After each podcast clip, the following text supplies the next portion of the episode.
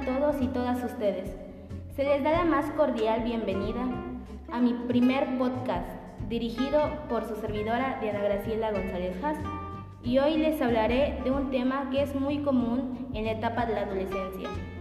Es sobre los trastornos del estado de ánimo.